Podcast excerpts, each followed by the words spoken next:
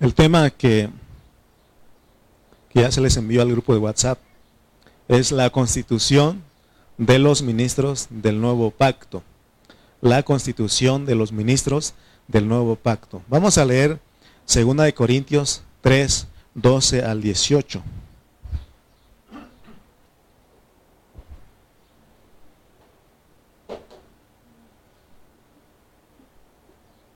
¿Ya lo encontraron? Vamos a leer 2 de Corintios capítulo 3, versículos 12 al 18. Dice, así que teniendo tal esperanza, usamos de mucha franqueza, y no como Moisés que ponía un velo sobre su rostro, para que los hijos de Israel no fijaran la vista en el fin de aquello que había de ser abolido. Pero el entendimiento de ellos se embotó, porque hasta el día de hoy, cuando leen el antiguo pacto, les queda el mismo velo no descubierto, el cual por Cristo es quitado. Y aún hasta el día de hoy, cuando se lee a Moisés, el velo está puesto sobre el corazón de ellos. Pero cuando se conviertan al Señor, el velo se, quitará. Porque el Señor es el Espíritu, y donde está el Espíritu del Señor, allí hay libertad. Por tanto, nosotros todos, mirando a cara descubierta, como en un espejo la gloria del Señor, somos transformados de gloria en gloria en la misma imagen como por el Espíritu del Señor. Muy bien. Ya oramos por la palabra. Y fíjense lo que dice el versículo este 15. Vamos a centrarnos en algunos versículos. O el, el 14, mire lo que dice el 14. Pero el entendimiento de ellos, o sea, que está hablando de Israel, del, del pueblo judío, dice que se embotó porque hasta el día de hoy cuando leen el antiguo pacto les queda el mismo velo no descubierto. O sea que si nosotros, o más bien si nos, eh, es maravilloso entender que Cristo es el que quita el velo. Hoy día, como dice aquí este versículo, hay muchas personas que están con velo porque no han venido a Cristo. Quiere decir que ninguna persona que, eh, ninguna persona puede entender la palabra de Dios si no le entrega su corazón a Cristo. Por eso el versículo 15 dice, y aún hasta el día de hoy, cuando se lee a Moisés, el velo está puesto sobre el corazón de ellos. ¿Se acuerdan que cuando Jesús vino, dice que fue con los escribas, con los, eh, los fariseos, los que leían la ley, los doctores de la ley, y ellos estaban leyendo una escritura acerca del Cristo que había de venir. Estaban escudriñando. Pero dice que ellos no querían venir a Él, porque la Biblia, esa escritura, hablaba de Cristo. Pero ellos no podían verlo por causa de que ellos tenían el velo. Amén. Entonces, eh, ustedes se pueden imaginar lo que es un corazón con velo significa que esa persona está ciega. Es decir, no se han abierto los corazones, perdón, los ojos de su corazón. Porque cuando uno se convierte al Señor, los ojos del corazón son los que Dios le abre a uno. ¿Cómo es que el corazón tiene ojos? Está hablando en metáfora. ¿Verdad? Físicamente, ¿cuándo ha visto usted un corazón que tenga ojos? No tiene, pero está hablando como una metáfora, porque nuestro corazón percibe las cosas. Porque acuérdese que el corazón este, es algo que está dentro de nosotros y, es que ya decía yo mi corazón. ¿Cuántas ustedes han escuchado, cuántos han escuchado a personas decir, ya decía yo mi corazón? Es que en mi corazón sabía, es que mi corazón me dictaba, es que mi corazón. Entonces se dan cuenta, hermano, que cuando mientras uno no se convierte al Señor, está ciego en su corazón, aunque físicamente uno pueda ver. Mire lo que dice Juan 12:40. San Juan 12:40. Y vamos a ver que quién fue el que cegó el corazón de ellos. Dice Juan 12:40, cegó los ojos de ellos y endureció su corazón para que no vean con los ojos y entiendan con el corazón y se conviertan y yo los sane. Para eso es. O sea que Dios soberanamente ciega a las personas para que se conviertan a Él. Porque si Dios no nos ciega a nosotros, no habría, si todo fuera, hermano, este, si nosotros podríamos ver las cosas de Dios con nuestro corazón, entonces no habría necesidad de, de recibir a Cristo, no habría necesidad de Cristo en nuestras vidas. Pero dice que Él así lo hizo para que nos convirtamos a Él y Él nos sane. Amén. Entonces la clave para poder ver es el versículo 16. Pero cuando se conviertan al Señor, el velo se quitará. Cuando nosotros nos convertimos al Señor, el velo es quitado. Esto indica que si una persona nunca se convierte al Señor, jamás entenderá lo que nosotros sí podemos entender hoy. ¿Cuántos sí pueden entender la palabra de Dios? ¿Cuántos sí pueden entender a Dios? Sí, porque nos hemos convertido. Por eso nosotros debemos dar gracias siempre a Dios, porque nosotros sí entendemos. Mire, usted nunca, diga que no entiende. Si en el momento usted no puede ver, pero crea que usted es un entendido, porque dice que los entendidos entenderán. Amén. Hay cosas que no podemos así en un momento decir, ya, ya lo domino. ¿Cuántas veces hemos hablado, hemos hablado una y otra vez, una y otra vez aquí en esta iglesia local? Y hasta llega al punto que mis hermanos, algunos me dicen, hermano, ahora le entendí. Ahora le entendí. ¿Verdad? Pero somos entendidos porque nos hemos convertido al Señor. ¿Qué es convertir al Señor? ¿Qué es convertir al Señor? Convertir es volver al Señor. Volver al Señor. Y, y, a veces aquí hay un conflicto porque, bueno, alguien puede decir que está hablando los judíos ellos estaban con Dios, se apartaron y ahora Él quiere que ellos vuelvan otra vez a Dios. ¿Y qué de nosotros si nunca tuvimos a Dios en, en, lo terrenal? Porque nosotros los gentiles no teníamos Dios, así dice la Biblia. Ah, pero vayamos a nuestra preexistencia. ya estábamos con Él. Entonces, volvernos a Él, pues. Volvernos para que podamos ver. Eh, eh, convertir es cuando uno se arrepiente y viene y pide perdón al Señor. Eso es convertir pedir, perdón porque muchas veces uno se ha ah, opuesto, iba a decir oponido, se ha opuesto a Dios. Dios este, queriendo llevarnos por un lado y uno, no, yo me voy para acá. Siempre nosotros, eh, esa es la rebelión. Porque hay personas que cuando uno se les habla de Cristo, fíjense lo que siempre dicen las personas cuando uno les habla de Cristo, usted lo dijo alguna ocasión, cuando le dicen, ¿no quieres recibir a Cristo? ¿No quieres creer en Cristo? Y dicen, yo siempre he creído en Dios. ¿Se ha escuchado gente de decir eso? Yo siempre he creído en Dios.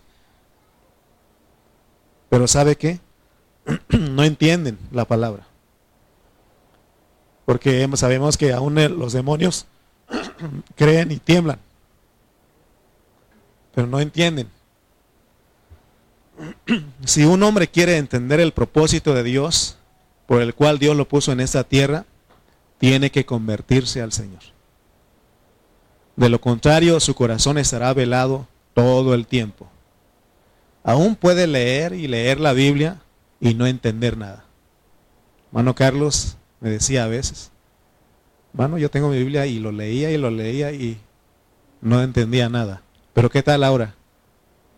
No entiende todo, pero sí está entendiendo muchas cosas. ¿Sí o no? ¿Por qué? Porque se convirtió al Señor. Y ya no tiene el velo. Puede ver. Amén. Por eso cantamos, abre los ojos. Abre mis ojos, Señor, los ojos de mi corazón. Yo quiero verte. Bueno, deberíamos de decir, sigue manteniendo mis ojos. Sigue manteniendo mis ojos abiertos porque ya lo abrió, porque ya nos convertimos a Él. Pero de todas maneras lo cantamos por si viene algo nuevo para que él vea que lo que se abre, lo que Dios abre aquí es, son nuestros ojos, los ojos de nuestro corazón. Amén. Cuando nosotros nos convertimos realmente a Cristo, cambiamos de vida. Porque empezamos a entender la palabra. Todos los que estamos aquí antes de venir a Cristo, no entendíamos nada. ¿Cuántos pueden decir amén? No entendíamos nada, yo no entendía nada. Todos los que estamos aquí antes de venir a Cristo no entendíamos nada. Es más, nos burlábamos de los cristianos. Algunos de ustedes estoy seguro que se burlaban de los cristianos. Decíamos que los cristianos estaban locos por su forma de ser. Y ahí van otra vez. En vez de estar este quedarse a dormir ya tarde, porque es domingo, día de descanso, ahí van otra vez los cristianos. Y nosotros nos burlábamos de ellos. ¿Por qué? Porque uno no entendía. Si usted, eh, ¿cuántos le han dicho a usted, ¿por qué tanta reunión? Y los propios familias, familiares, los propios papás, el papá, mamá, los hijos, atacan al que viene a la iglesia y dicen, ¿por qué tanta reunión? ¿Por qué tanta Biblia? ¿Por qué tanto estudio? ¿Por qué tanto esto? ¿Sí? Se burlaban de nosotros. Porque qué? Bueno, nosotros nos burlábamos de nuestros familiares también en algún momento, porque nosotros no entendíamos. Pero gloria a Dios que un día Dios nos capturó a nosotros. Y eso hizo que nos convirtiéramos a Él. ¿Se acuerdan de Pablo, de su conversión? Dios lo tumbó del caballo. Cuando uno se convierte al Señor, uno se da cuenta que estaba equivocado. ¿Cuántos les pasó eso? Todos yo creo, ¿no? Estábamos bien equivocados. Se ha escuchado de hermanos que han venido a Cristo y que después de un tiempo, al ver lo que realmente es la vida de la iglesia, ellos piden perdón a Dios, porque también se acuerdan que lo primero que, a veces los que, eh, de la forma en que se burlan o, hablan mal de la iglesia es de que vas para que te saque el dinero el pastor. ¿Sí o no?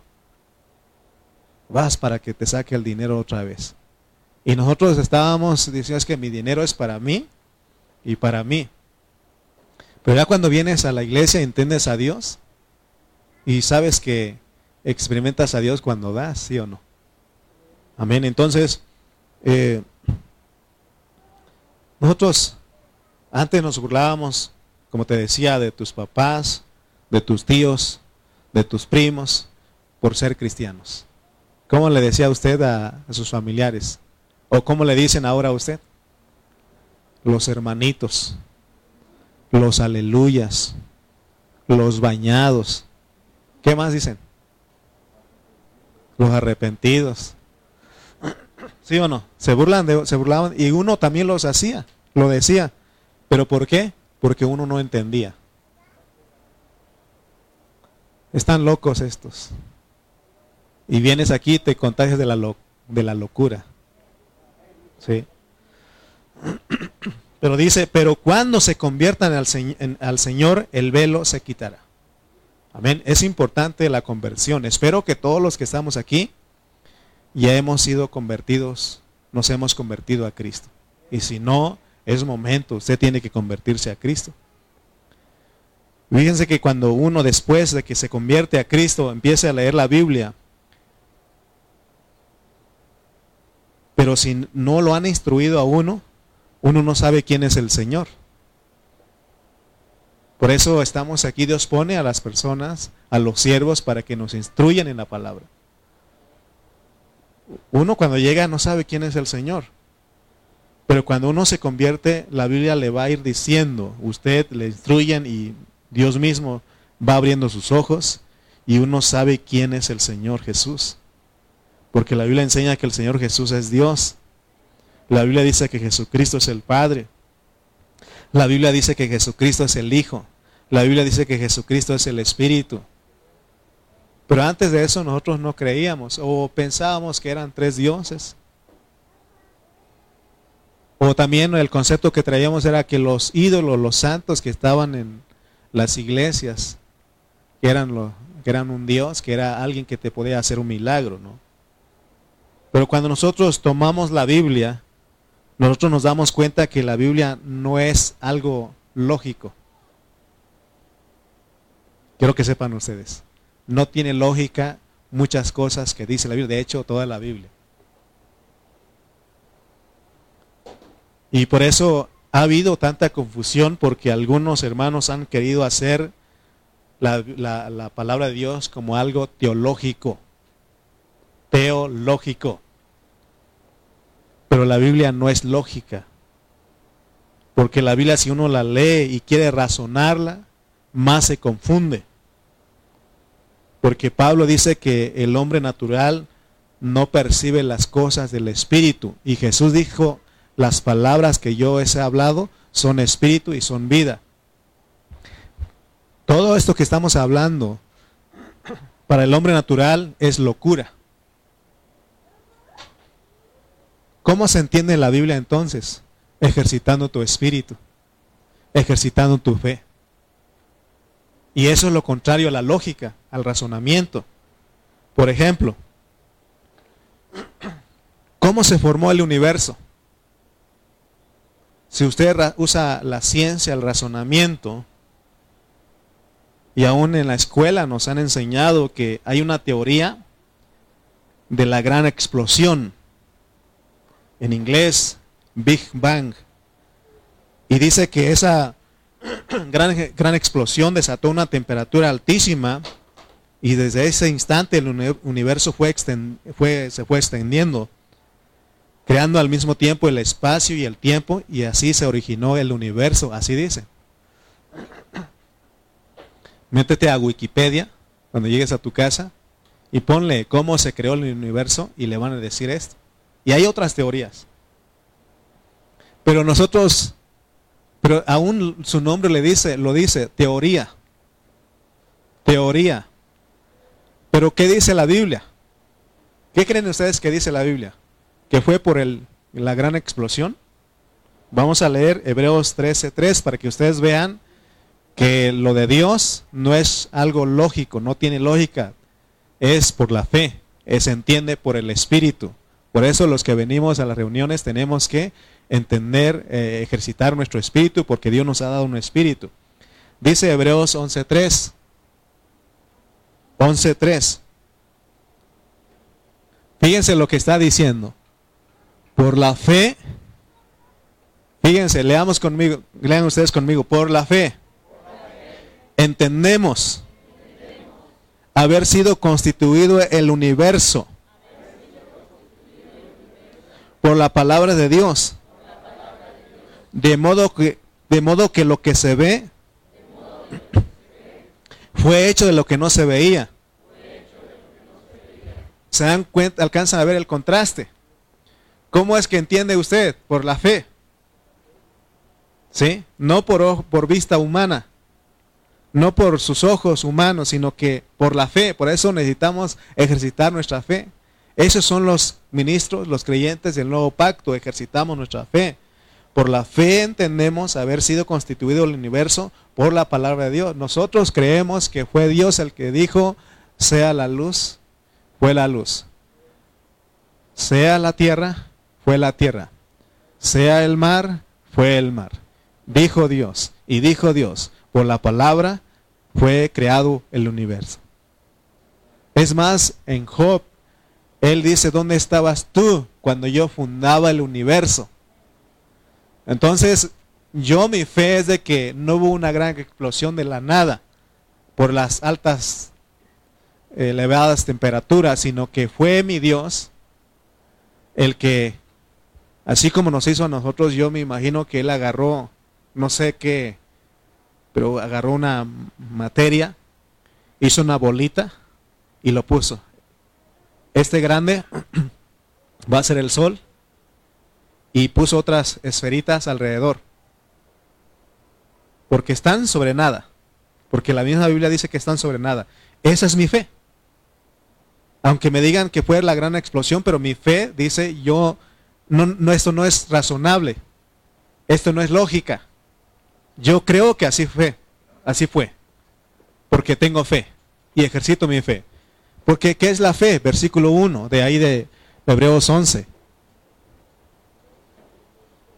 ¿Qué es la fe? Es pues la fe, la certeza de lo que se espera, la convicción de que lo, lo que no se ve. ¿Sí o no? Entonces, nosotros somos de fe. Por eso le estoy diciendo que la palabra no es razonable. Tienes que ejercitar tu espíritu y tú lo comprendes, tú lo entiendes. ¿Cuántas personas han tratado de explicar la Biblia? Por e, otro ejemplo, muchos hablan de Jesucristo Y estos grupos dicen, ¿cómo me van a decir ustedes que Jesucristo es el Padre si Él cuando estaba en la cruz dijo, Dios mío, Dios mío, ¿por qué me has desamparado? ¿Sí? Y dicen, ahí está, Jesús, Jesucristo no es Dios. Es más, usan Efesios 1.3 y dicen, bendito sea el Dios y Padre de nuestro Señor Jesucristo. Y dicen, ¿se das cuenta que Jesús tiene Dios y tiene Padre? Eh, y dicen, ¿acaso tú, usan el, el, razonamiento y dicen, ¿acaso tú y tu papá son la misma persona? ¿Pueden ser la misma persona? Y uno dice, no, somos dos personas distintas. Pero en el caso de Dios es por fe. Por fe creemos que Jesucristo es el Padre, Él es el Hijo y Él es el Espíritu. Porque lo que no saben explicar es de que es de que, hermano, Dios tiene Padre, Jesucristo tiene Padre y Jesucristo tiene Dios. Porque estos versículos quiere decir que Dios, porque ¿cómo fue crucificado el Señor? ¿Como Dios o como hombre? Porque él dijo, el Hijo del Hombre va a ser entregado, ¿sí o no? Entonces, Él, Él este, Dios es el Dios de nuestro Señor, Señor Jesucristo como el Hijo del Hombre, porque Él fue divino humano. Y Él como hombre tenía a Dios. Por eso habla de que Él es el primogénito. Nosotros tenemos Dios. Amén. Pero Él como... Y, Dios es el Padre de nuestro Señor Jesucristo como Hijo de Dios. ¿Por qué creen ustedes que lo crucificaron los judíos? ¿Por qué creen ustedes? Porque él decía, por una de las cosas que él decía que era que era que, hacía que decía que su que Dios era su padre. Y para los judíos en su mentalidad eso es decir que él era Dios. Por eso lo mataron. ¿Sí o no? Por eso lo, lo acusaron. Entonces, ¿se dan cuenta de lo que estamos hablando? Que la Biblia no tiene lógica. Tenemos que ejercitar nuestro espíritu. Pero es cuando, pero mientras no nos convirtamos a Cristo, el velo sigue. Y tú vas a seguir diciendo, ah, pero aquí está diciendo que Él tiene Dios, tiene Padre. Ustedes saben de qué grupo estoy hablando. Y tú tienes que hablar y, tratar de hablar y explicarles, no van a entender. Antes, mi, la misión que habíamos agarrado era buscar a uno de ellos y pelear y discutir con ellos. Pero ya después entendimos que la Biblia no se discute, no se pelea, si alguien me dice a mí, no entiendo, está bien, te respeto. Pero tú no vas a cambiar mi fe, no vas a cambiar mi convicción, no vas a cambiar la certeza que tengo respecto a mi Dios. Entonces dice en Juan 8:32, porque cuando uno se convierte al Señor, uno conoce la verdad. Dice Juan 8:32, y conoceréis la verdad, y la verdad os hará libres. Todos tienen que convertirse al Señor. Todos los que quieran entender a Dios tienen que convertirse. Fíjense que me acuerdo de un hermano que él decía que quería estudiar, tomar una, un estudio para ver, para saber por qué las personas no pueden creer en Dios, así decía. Quiero meterme a ver por qué las personas no pueden ver en Dios. Imagínense, quieren meter a estudiar para saber por qué las personas no pueden creer en Dios, no, no pueden entender a Dios. No necesitamos un estudio, un curso, ir a un instituto. La Biblia está diciendo, si no se convierten, el velo sigue. Conviértete al Señor, vuelve al Señor y Él te hace entender. Por eso, ¿cuántos de ustedes ahora se les hace pesado las reuniones de la iglesia?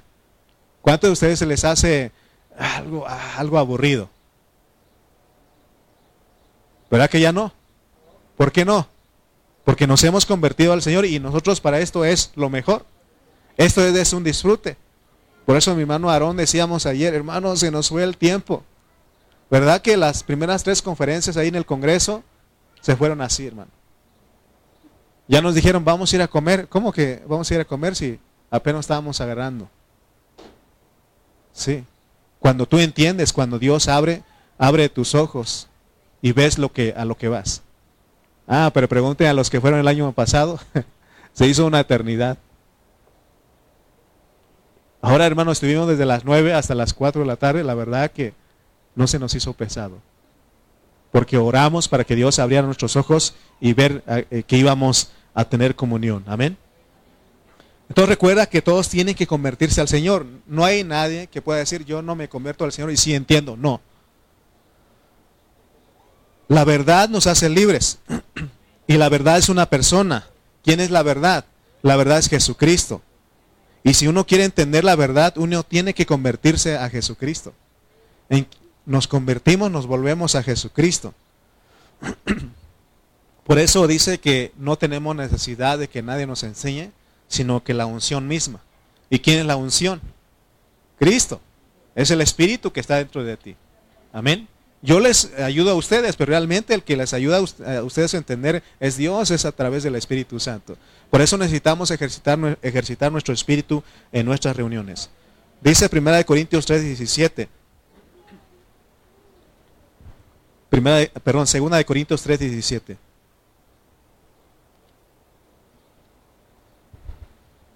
Porque el Señor es el Espíritu y donde está el Espíritu del Señor, allí hay libertad.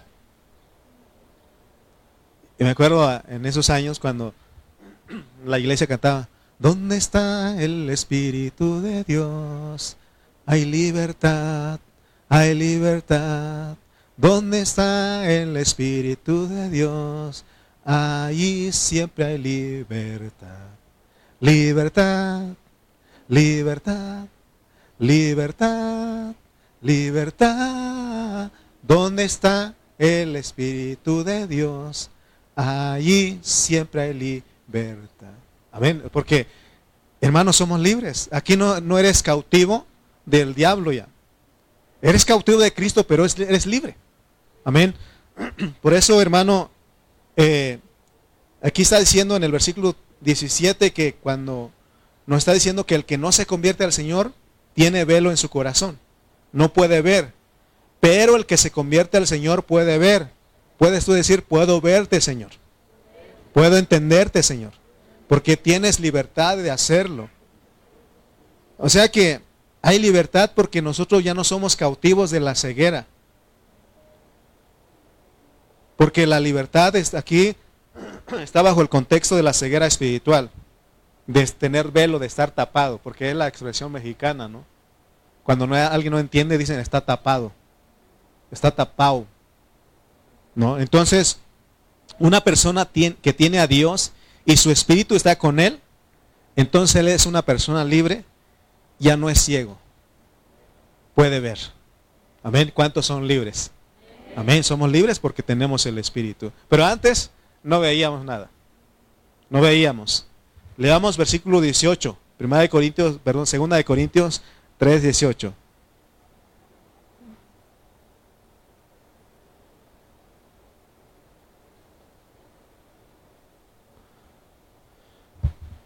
Dice la palabra de Dios en 2 Corintios 3, 18. Por tanto, nosotros todos, diga conmigo,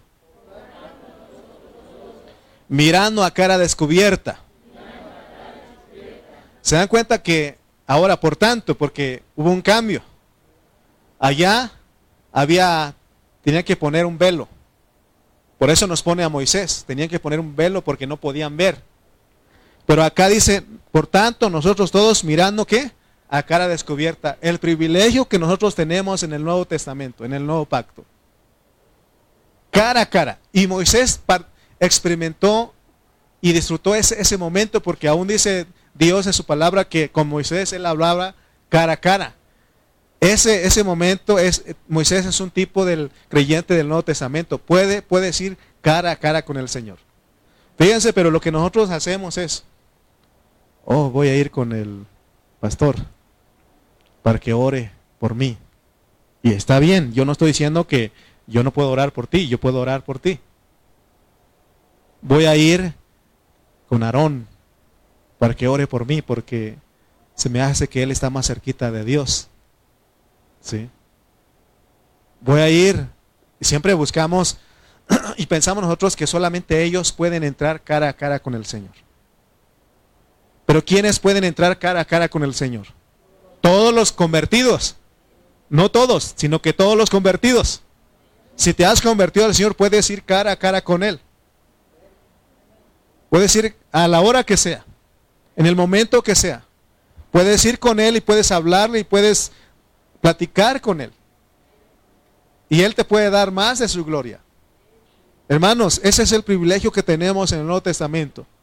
¿Se acuerdan ustedes de la mujer este, samaritana? Ella estaba confundida porque ella había escuchado que los judíos decían que en el templo se tenía que adorar. Y ellos como samaritanos dice que en un monte. Y cuando vino el Señor, él dijo, a ver, ¿dónde se tiene que adorar, Señor? Y el Señor dice que vendrá ahora. Y ahora es cuando los verdaderos adoradores adorarán en espíritu y en verdad. Porque Dios es espíritu. Y los que le adoran en espíritu y en verdad es necesario que le adoren. ¿Te das cuenta que ahora es? ¿Por qué crees que cuando cantamos, cuando alabamos, cuando adoramos, decimos, hermanos, alabemos, ejercita tu espíritu? Marcos, grita, ejercita tu espíritu. ¿Por qué? Hermano, tenemos la libertad. Tenemos ese privilegio de ese tiempo, hermano, adorar. Oh, si todos adoráramos como Marcos, imagínense cómo sería esta reunión. Amén. Pero nosotros, hermano, como que todavía nos sentimos, eh, no nos sentimos libres totalmente. De repente he escuchado a algunos de ustedes se sueltan, hermano, eso bendice. Tenemos que hacerlo, hermano, porque ahora tenemos esa libertad delante de Dios de adorarlo cara a cara. El hermano Juan Pablo de Chimalpa, él, ellos cantan una alabanza de cara a cara, algo así, nomás esa parte me acuerdo. Pero él, una alabanza que ellos usan y está hablando de esto que estamos diciendo. Hermano, tenemos ese privilegio. Eres privilegiado, suertudo, suertuda. Los del Antiguo Testamento no podían, necesitaban un velo porque no podían. Ahora somos libres. Donde está el Espíritu del Señor hay libertad. Amén. Por eso a Moisés le tenían que tapar la cara. Pero ese era del antiguo pacto, del Antiguo Testamento. Fíjense que decía que Moisés era un tipo del creyente del Nuevo Testamento porque dice que él fue a la montaña y eso es muy significativo que es subir a la montaña.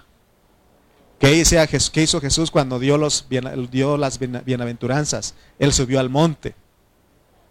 Que eso es muy significativo porque significa que te metas a la esfera espiritual, que ejercites tu espíritu. Y dice que él estuvo ahí 40 días hablando con Dios, platicando con Dios cara a cara. Y dice que cuando él bajó, hermano, su rostro brillaba. Era, tenía un resplandor en su rostro que los, las personas de ese tiempo no podían verlo, no podían dirigir su mirada a él. Y le decían, ¿sabes qué? Tápate, porque no podemos, no soportamos ver esa gloria. Oh, hermano, nosotros tenemos esa gloria dentro de nosotros. Tenemos esa gloria dentro de nosotros, porque ese Cristo es la expresión que está dentro de nosotros. Podemos ir las 24 horas, cualquier momento. ¿Te sientes triste? ¿Te sientes abandonado? ¿Te sientes no amado? ¿Te sientes que no te quieren? Hay uno que sí te quiere. Hay uno que sí te ama. Hay uno que sí da, dio su vida por ti. Ese es el privilegio que nosotros tenemos. Entonces Pablo usaba esa metáfora de la vida de Moisés para ilustrar a nosotros. Dice que cuando Moisés estuvo platicando con Dios, él se llenó de, de brillo en su rostro, de resplandor pero era un brillo que iba a perecer en cuestión de minutos.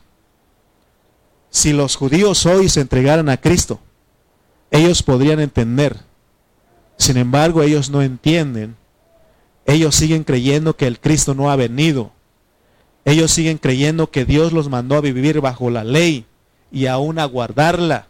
Y no solamente los judíos, están los mesiánicos, están los eh, adventistas, están todos esos grupos, hermanos, que quieren seguir guardando la ley. Pero todos nosotros ya sabemos que no se puede guardar la ley. ¿Alguien, usted cree que sí se puede guardar la ley? No, ninguno puede guardar la ley. Ningún ser humano puede cumplir la ley. Por eso Pablo dice en Romanos, después de 1400 años, 1400 años aproximadamente, después de que se le dio la ley, él dice, y creo que es en el capítulo 3, él dice, no hay justo, ni a un uno. Fíjense, se les dio la ley y él dice, no hay justo, ni a un uno. No se puede cumplir la ley. Sin embargo, muchos, especialmente los judíos hoy día, y muchos otros grupos cristianos que se han hecho parte de los judíos, hermano, queriendo guardar la ley, pero ellos son ciegos. Porque si yo entiendo que la Biblia dice que no se puede cumplir la ley, ¿para qué voy a seguir tratando de guardarla, de cumplirla? Porque no se puede. Y es lo que muchos grupos no entienden. Que nosotros eh, estamos aquí en la vida de la iglesia no para guardar la ley, no para guardar los mandamientos. Si alguno de ustedes viene a esta reunión y sigue creyendo que, yo, que lo que yo le estoy predicando es para que usted los cumpla como mandamientos, no ha entendido entonces. Sigue teniendo un velo en su corazón. Aquí se trata de que le creas a la palabra, de que le creamos de que la recibamos, de que estemos abiertos en nuestro corazón. Todos nosotros que estamos aquí hemos entendido que si no vivimos la vida de Cristo, eso es diferente a guardar la ley. Que si no vivimos la vida de Cristo, jamás podemos agradar a Dios. Porque si alguien cree que guardando los diez mandamientos va a agradar a Dios, dice Santiago que si ya guardas nueve, pero fallas en uno, te haces transgresor de todo. Hermano, Dios nos ha provisto de alguien que sí agrada a Dios. Y es Cristo.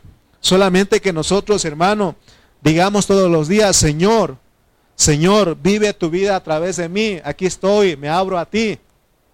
En oración, decirle, Señor, vive a través de mí. Por favor, tómame, lléname, satúrame más de ti, Señor. Aquí estoy, Señor. De esa manera, hermano. Y viniendo, por supuesto, a las reuniones de la iglesia porque aquí recibimos vida. Primera de Corintios 3:18 dice, por tanto, por tanto, nosotros todos, nosotros todos, mirando a la cara descubierta, como en un espejo, la gloria del Señor. Ahora, ¿cómo se ve la gloria del Señor? Quiere decir que nosotros ya no somos como Moisés. A nosotros ya no nos tienen que tapar la cara. Nosotros ahora con libertad podemos venir al espejo. Como, porque un espejo es como la gloria del Señor. Y ahí cuando vamos al espejo, el espejo nos va a decir si tenemos gloria o no. Es como cuando uno se levanta. ¿Qué hacen ustedes cuando se levantan? Yo sé que hacen otras cosas, pero a lo que me refiero es de que cuando van, usted va al espejo, ¿sí o no? y principalmente ve cómo está su rostro, su peinado. ¿Sí? ¿Sí o no?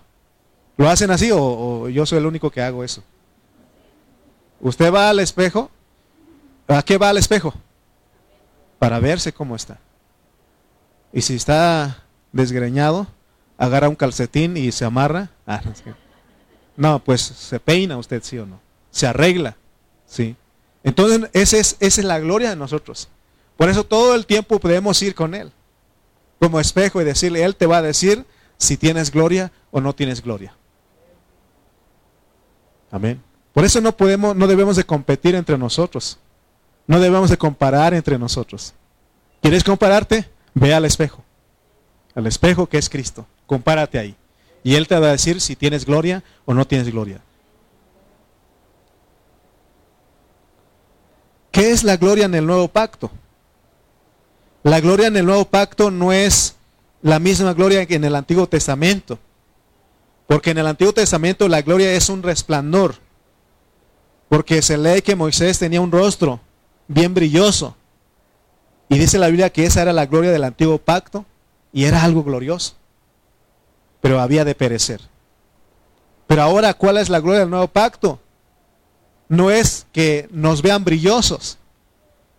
Para eso entonces es ponerse cremas que nos hagan brillosos o algo que te haga brilloso. No. La gloria en el nuevo pacto, hermano, es ser transformados poco a poco. Ser transformados poco a poco.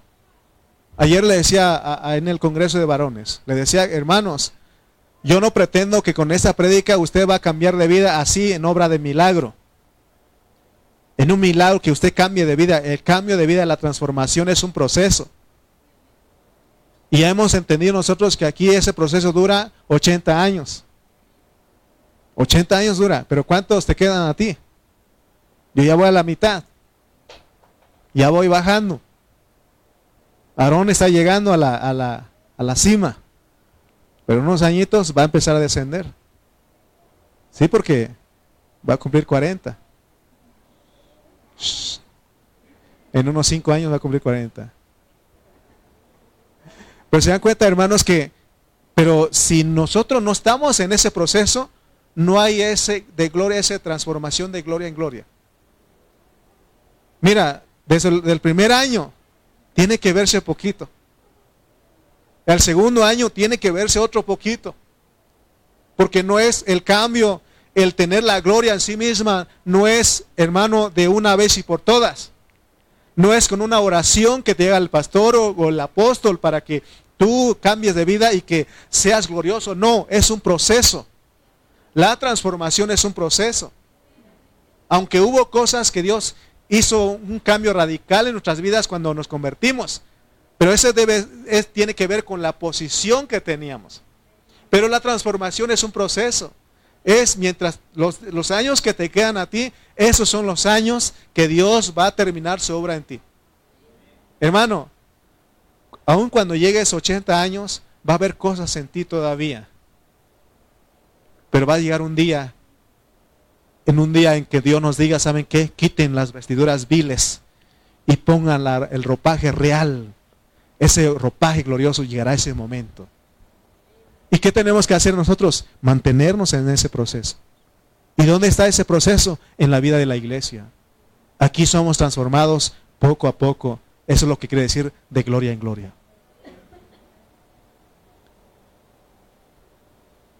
Por eso dice, por tanto, todos nosotros, mirando a cara descubierta, como en un espejo la gloria del Señor, somos transformados de gloria en gloria en la misma imagen como por el Espíritu del Señor. ¿Se dan cuenta? Que no es por una oración, no es por algo que tú tienes que hacer. Solamente necesitas abrirte a Dios. Necesitas abrirte y decirte, ¿cuántos de nosotros ya estamos cansados con nuestro carácter, con nuestro temperamento? ¿Habrá alguien aquí que se enoja así fácilmente? Que es mecha corta. Así le dicen a los que se enojan rápido, ¿no? Que tienen un, temperamento así feo. ¿Sí? ¿Qué necesita esa persona? Transformación. Pero es poco a poco. Es poco a poco. No es de que una reunión que vengas, ya. Por eso estamos aquí, por eso los cristianos, todos los miércoles, todos los domingos, todos los martes, todos los lunes estamos. ¿Por qué? Porque queremos. Queremos, hermano, que Dios nos transforme poco a poco, poco a poco. ¿Qué tanto has avanzado? ¿Qué tanto usted ha avanzado? Piense en esto que estoy diciendo. ¿Qué tanto ha avanzado usted en su vida cristiana? ¿Qué tanto gloria tiene usted? Vaya al espejo. ¿Quién es el espejo? Cristo. Y Él le va a decir cuánto. A lo mejor Alguno puede aparentar, porque a veces nosotros fingimos, pero en realidad sabemos cómo somos y el que sabe más es el Señor. Por eso tenemos que ir con Él cada día a decir, Señor, ¿cuánta gloria tengo? Si Él te dice, no tienes nada, ¿qué tienes que hacer? Señor, cámbiame. Trátame, Señor. Amén. La gloria en el Nuevo Testamento es que cada día, conforme nos entregamos a Dios, Él nos va transformando. Hay muchos hermanos que no se han entregado a Dios. Tenemos que entregarnos al Señor. No hay otra forma. Entrégate al Señor. Conviértete al Señor. Es lo que queremos cuando decimos conviértete al Señor. Si no te entregas al Señor, aunque quieras ser buena persona. Porque a veces decimos, te prometo que voy a cambiar. Te prometo que voy a cambiar, ya voy a hacer las cosas, las cosas van a ser diferentes. ¿Es cierto? más, más nosotros fallamos. Por eso necesitamos entregarnos al Señor, no hay otra forma. Si hubiera una terapia, yo te diría, ¿sabes qué? Vete a una terapia. No estoy en contra de las terapias, porque sí ayudan. Pero realmente, hermano, el cambio que necesitamos es la que produce el Espíritu. Todo lo demás es, es parte. Yo he dicho aquí que las, las pastillas nos ayudan. Aún las terapias con el psicólogo, con el psiquiatra, ayudan. Pero hay algo que necesita de Dios. Y por eso estamos aquí. Amén. Porque también hay grupos que son extremistas. Dice, es que ni una pastilla. Decía un pastor ayer, es hermano, yo ni una pastilla he probado. Y le dije, no, no digas eso porque mañana vas a probar una pastilla, vas a ver. ¿Sí o no? Porque hay gente que dice, hermano, yo ni una pastilla, no me enfermo. ah, el otro día ya está bien enfermo. ¿Sí o no? ¿Han visto ustedes a alguien? Yo me acuerdo de gente que decía, hermano, yo nunca me enfermo de, de la gripa. Y al otro día no puede ni hablar. Pero hay algo que necesitamos, que es ser transformados por Dios, por el Espíritu del Señor. Por tanto, nosotros todos, mirando a cara descubierta, como en un espejo la gloria del Señor, somos transformados, ¿qué? De gloria en gloria, poco a poco, de grado en grado. Oh hermano, no pienses que ya la tienes hecha. No, poco a poco. ¿Cuánto te falta llave? De los 80. Tú no llegas ni a la mitad. Pero esos años, Dios va a usar. Dios va a usar. Para que, para que Él produzca eso en ti.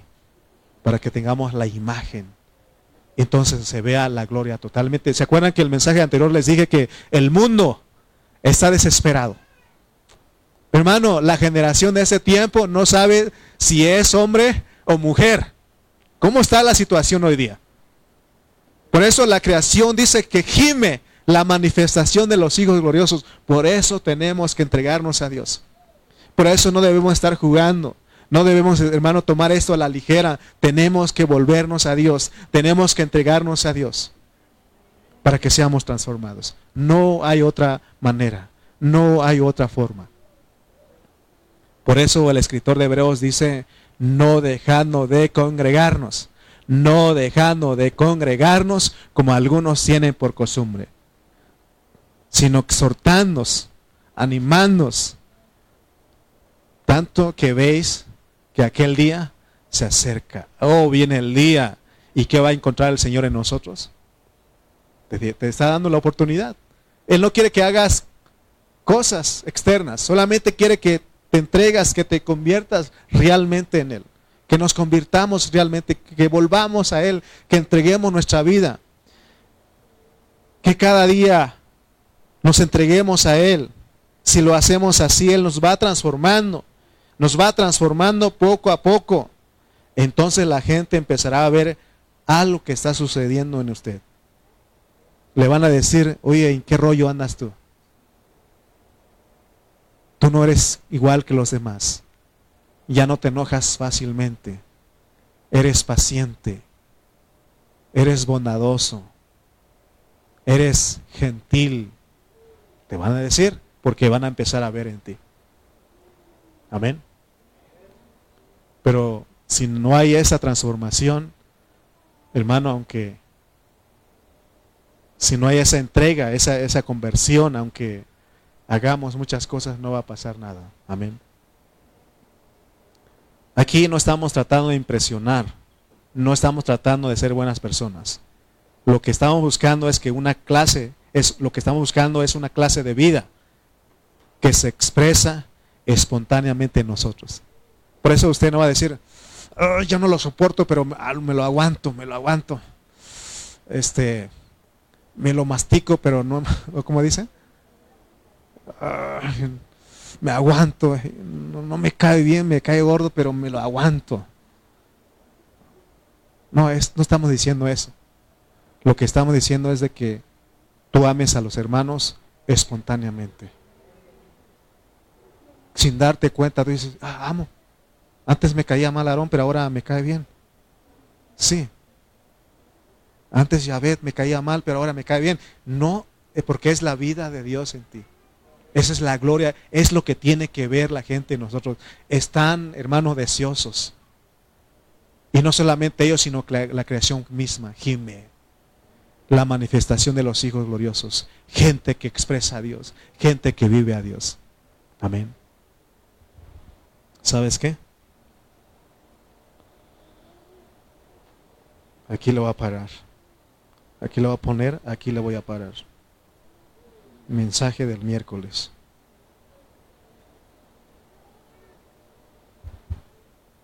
Ok.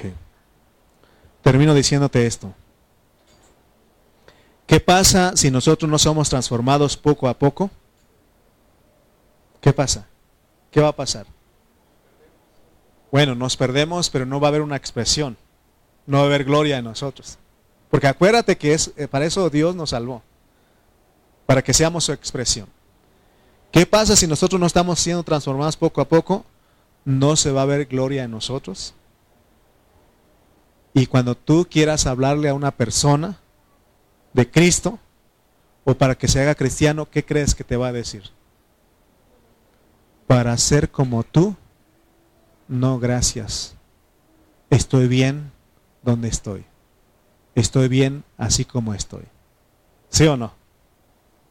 Pero cuando hay una gloria en ti, una expresión, van a desearlo. Van a desearlo, hermano. Y para eso Dios nos puso aquí, pues. Para eso Él nos salvó. Para eso Él murió por, en la cruz por nuestros pecados. Amén. Amén. Para eso, hermano. Yo quiero que entiendas eso, que te lleves eso. Amén.